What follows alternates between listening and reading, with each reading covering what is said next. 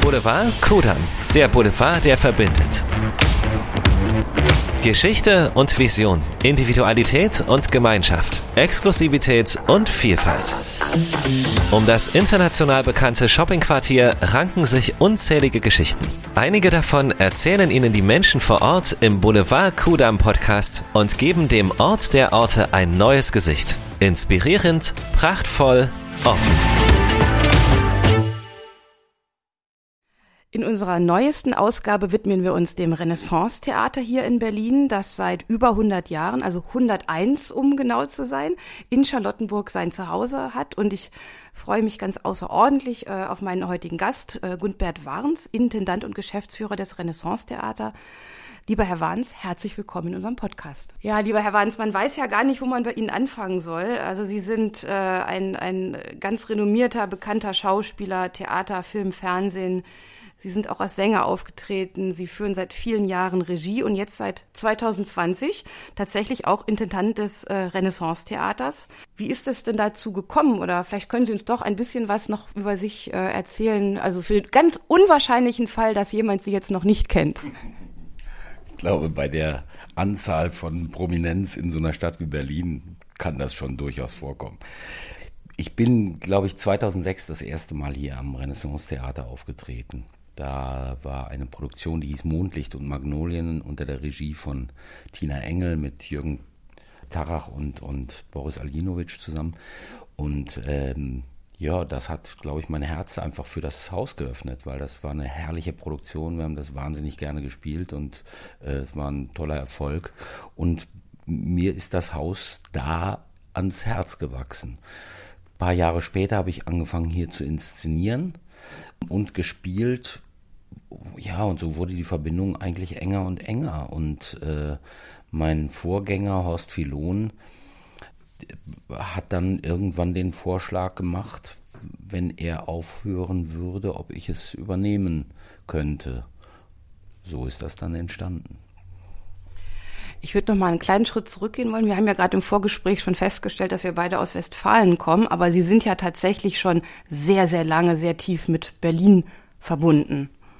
Ähm, wollen Sie da vielleicht noch mal zwei, drei Sätze zu verlieren? Witzigerweise gestern auf einer Probe hatten wir auch dieses Gespräch über was eigentlich Heimat bedeutet und so. Ähm, ich wohne ja über 40 Jahre in Berlin und bin im Grunde nirgendwo so lang gewesen wie, wie hier in Berlin als eine Art Zugereister, als, als Wahlberliner. Und dennoch ist es ein bisschen so, wenn man die Heimatdialekte hört und die Sprache aus dem Pott und so, dann kitzelt das auch ein wenig an der Seele. Aber eigentlich äh, muss ich sagen, ich bin eigentlich äh, Berliner. Ich bin überzeugter Berliner. Also wahrscheinlich überzeugter als welche, die nicht weggekommen sind, weil sie hier geboren sind und keinen Weg, Ausweg fanden ja, sozusagen eine be bewusste Wahl hier zu bleiben. Ne? Ja, Sie haben ja, also ja eigentlich, glaube ich, an den meisten ähm, renommierten Bühnen hier gespielt. Ne? Also was fällt mir ein? Gripstheater, Schiller-Theater, sehr lang. Natürlich an meinem TDW, auch vor meiner Zeit, äh, komische Oper. Und Sie haben es gerade schon gesagt, lange jetzt auch am, äh, oder viele Jahre über immer am Renaissance-Theater. Jetzt Intendant. Was bringt diese Position Neues für Sie mit? Ja, vieles. Also äh, ganz sicher die, die Frage, dass man über künstlerische Entscheidungen seinen Weg finden muss und suchen muss. Und ähm, es stellt einen vor große Herausforderungen. Also ich glaube, besonders da wir hier oder ich begonnen habe in der Zeit, als wir die Pandemie hatten. Ich habe mich ja auch selbst schon als den Pestintendanten, den solchen Intendanten bezeichnet, weil es eine vollkommen merkwürdige äh, Situation gewesen ist, äh, die verdammt nicht leicht war für alle. Ähm, und für mich als Anfänger vielleicht äh, eine besondere Herausforderung nochmal hatte. Ich muss sagen, wir sind vom Kultursenat da wirklich äh, mit, mit, mit freundlichen Armen aufgefangen und, und äh, äh, behandelt worden. Um, insofern wurden wir da sehr unterstützt. Aber dennoch ist der Schritt zurück ins Normale ins normale Geschehen äh, ist ein nicht unsteiniger. Ähm, ja, das, ich glaube, das merken alle, die im Kulturbetrieb arbeiten, wobei ich glaube, jetzt letztlich sich so langsam wieder, also zumindest ähm, im Arbeitsbereich normalisiert natürlich mit allen Dingen, die dazugehören, wie dass man plötzlich weniger Mitarbeiter findet und so weiter und so fort. Aber um sozusagen auf ähm, ja, das Aktuelle nochmal zurückzukommen, Sie sind Intendant und inszenieren aber auch. Wie, wie integrieren Sie das in Ihren Arbeitsalltag? Ja, man muss einfach mehr arbeiten. es ist so. Wäre jetzt nicht anders zu machen. Also ähm, es ist natürlich äh, ganz viel auch äh, geschultert von meinen Mitarbeitern und äh, meinem Verwaltungsdirektor Philipp oder die KBB-Chefin äh, Frau Stickel. Ach, ich kann gar nicht alle aufzählen, das ist, äh, wäre ja Quatsch. Aber es ist wirklich so, dass man hier ganz, ganz eng zusammenarbeitet und wir eigentlich in jeder wichtigen Position ein, einfach besetzt sind. Das bedeutet, die Verantwortung füreinander ist besonders groß. Und äh, die Arbeit in der Inszenierung nimmt halt eine Menge Kraft auch äh, auf und, und saugt natürlich an einem. Andererseits ist das auch wieder das Spannende. Ich habe, glaube ich, die Chance dadurch näher an den Künstlern und auch näher an den Mitarbeitern zu sein, weil wir eben im ständigen Austausch miteinander sind.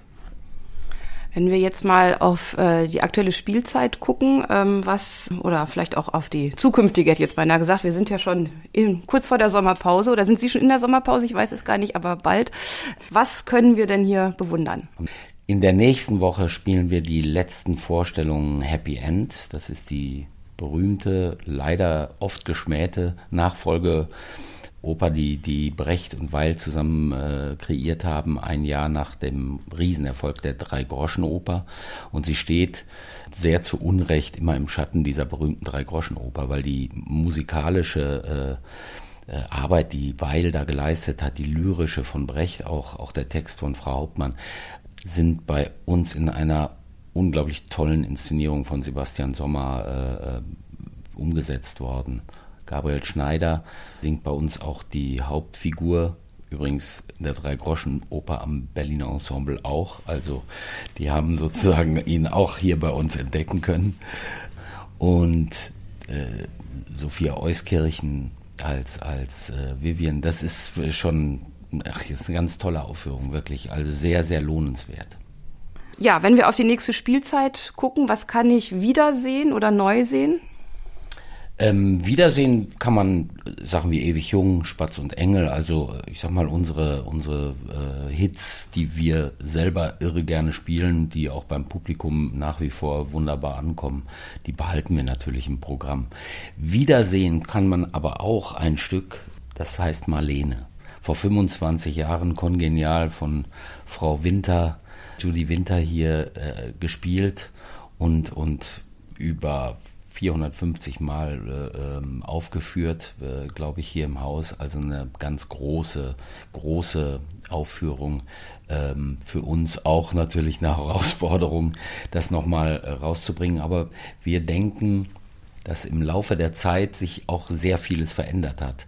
Und dadurch kommt auch bei uns zum Beispiel äh, die Idee zum Tragen, dass bei uns ein Mann die äh, Marlene spielen wird. Das ist der Zeit geschuldet, das ist natürlich dem Talent äh, von Herrn Ratzke geschuldet.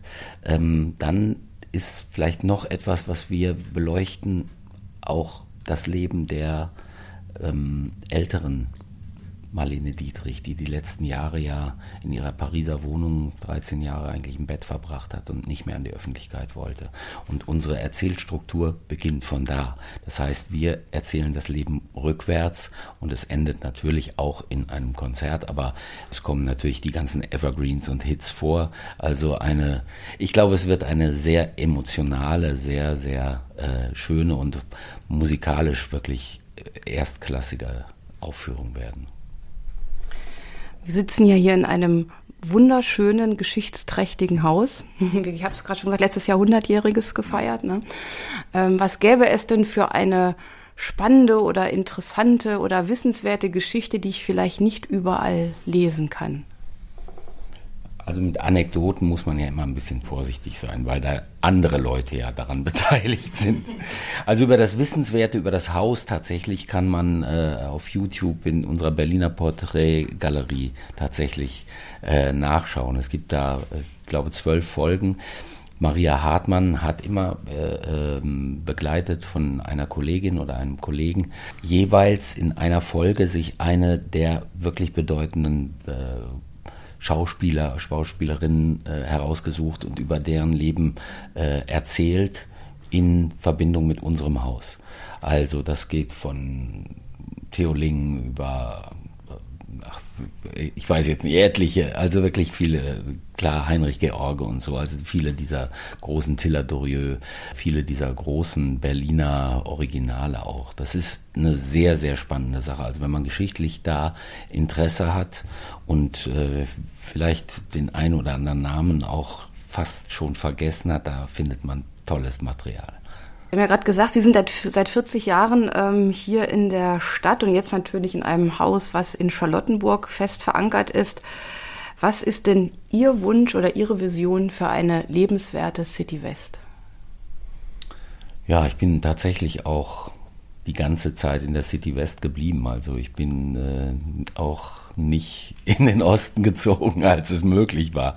Ich bin also sozusagen überzeugter Charlottenburger oder ähm, Westberliner. Aber für diese, ich glaube, jetzt mischt es sich ja gerade wieder. Es gab ja so direkt nach dem, nach dem Mauerfall diesen großen Run, das alles äh, äh, rüber, rüber gemacht hat und so. Äh, ich auch, weil ich das wahnsinnig spannend finde. Nur zum Wohnen ist es bei mir halt nie gekommen. Aber die, die Stadt, die Größe der Stadt, die Berliner, äh, das Berliner Umland und so ist natürlich ein Wahnsinn. Für die City Berlin, City West, ähm, ich glaube, wir werden immer multikultureller. Wir brauchen Toleranz, wir brauchen Akzeptanz, wir äh, brauchen die Weltoffenheit, weil äh, wir natürlich von aller Welt auch besucht werden. Wir sind unglaublich touristisch äh, interessant.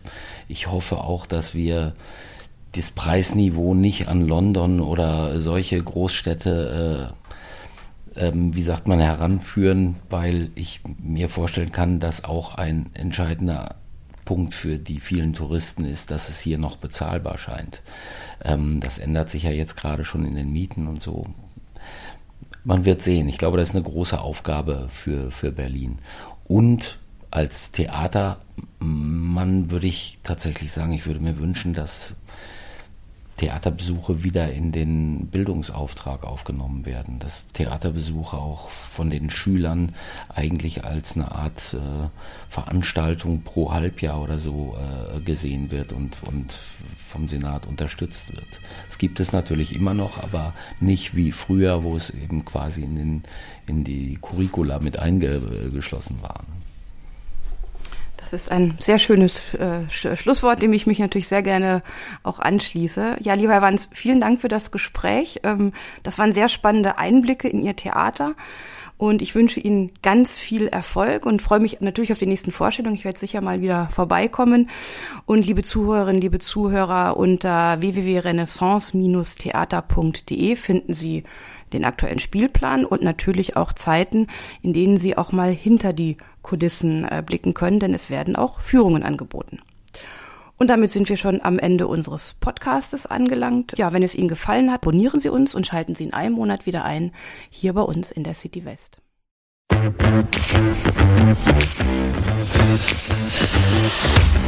Das war die neueste Ausgabe vom Boulevard Kudam Podcast. In einem Monat geht es weiter mit einem neuen Gast, einem neuen Ort, einer neuen Geschichte.